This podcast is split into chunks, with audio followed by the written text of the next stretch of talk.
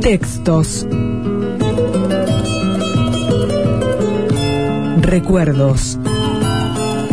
Valores. Sensaciones. Personajes. En el 2000 también. También. Las últimas palabras.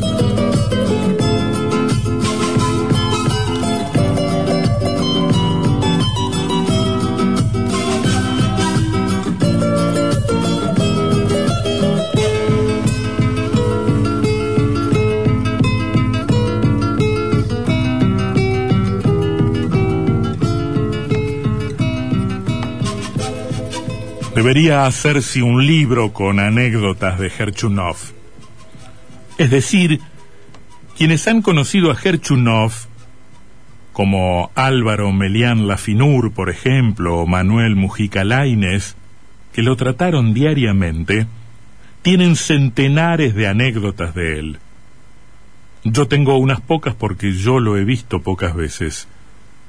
Y podría hacerse un libro precioso Digo esto sin dejar de pensar en los libros que él dejó. Pienso en primer término en los gauchos judíos. Creo que ese libro es menos un testimonio histórico que un testimonio de la nostalgia, un testimonio del amor que él sintió por Entre Ríos. Yo he compartido ese amor con él, aunque yo conocí Entre Ríos mucho después. Pero mi padre nació en Paraná. Y luego están aquellos libros que parecen, por una suerte de milagro, juntar lo piadoso con lo irónico y a veces con lo ingenioso. Ahí están, como he dicho, la sabiduría y el ingenio. Los libros que él dedicó a Cervantes y aquel otro dedicado a Heine.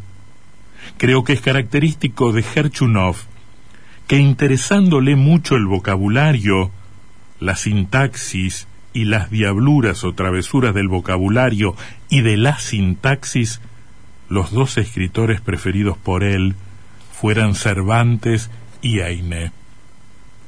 Yo tengo una imagen muy vívida de Gerchunov. Lo recuerdo como si lo hubiera visto muchas veces. Lo quiero como si hubiera estado con él muchas veces aunque éstas fueron pocas.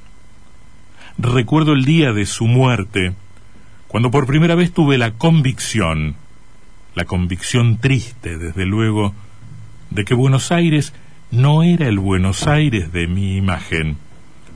Ese Buenos Aires que llegaba de Palermo a la Recoleta, de la Recoleta a Constitución, un poco más allá, hacia Barracas, y luego hacia el oeste para concluir virtualmente en el once, sino que era una gran ciudad, porque Herchunov, hombre de aspecto tan característico que era inolvidable, murió, como ustedes recuerdan, bruscamente, en la esquina de Sarmiento y San Martín, la manzana del diario La Nación. Y sin embargo no fue identificado sino esa noche por un detalle de sastrería de su ropa. Yo albergaba y sigo albergando la sospecha de que la población de Buenos Aires será de unas doscientas o trescientas personas que siempre estamos encontrándonos en las calles, que podemos hablar de caras conocidas, o mejor dicho, que una cara desconocida nos llama la atención.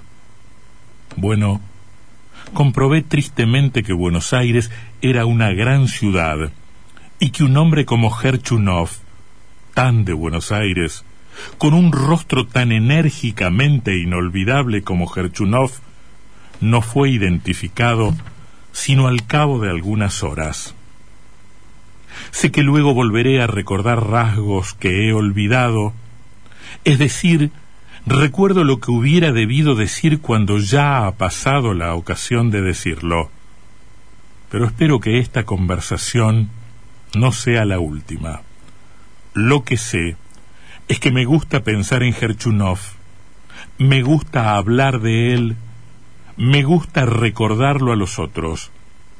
Quisiera transmitir lo que no sé si puedo transmitir, lo que no sé si puede transmitirse, que es la presencia inmediata de un hombre. Puedo hablar de nuestra amistad, no importa que nos hayamos visto pocas veces, sé que él sentía amistad, indulgencia por mí, y sé que yo siento una amistad por él que linda con la veneración. Salvo que la palabra veneración es una palabra demasiado solemne y que sé que él ahora de algún modo está sonriendo porque yo, como tantas otras veces, no doy con la palabra justa que él siempre encontraba.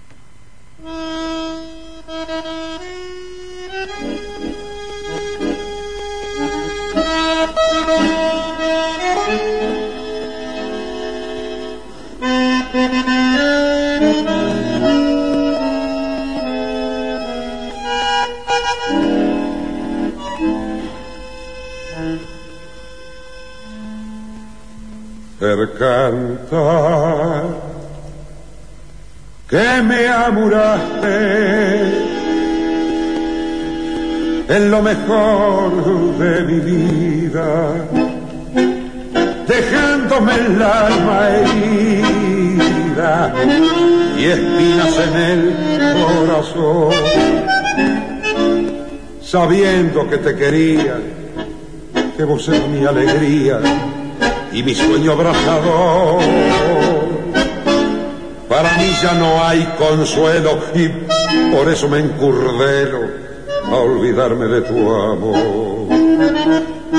De noche cuando me acuesto, no puedo cerrar la puerta, porque dejándola abierta, me hago ilusión que volver Siempre llevo bizcochitos para tomar con matecitos, como cuando estaba Y si viera la catrera, cómo se pone cabrera cuando no ve a los dos. Ya no hay en mi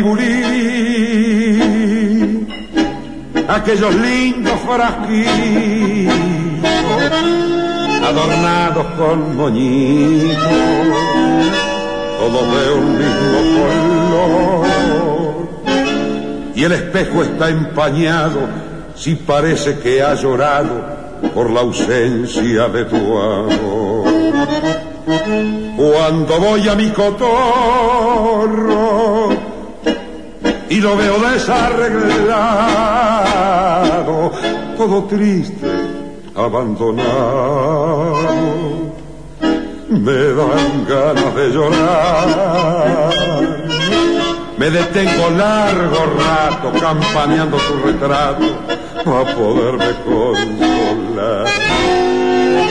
La guitarra en el ropero todavía está colgada.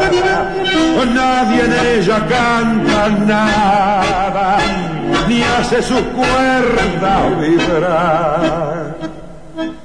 Y la lámpara del cuarto también tu ausencia sentido, porque tú no ha querido.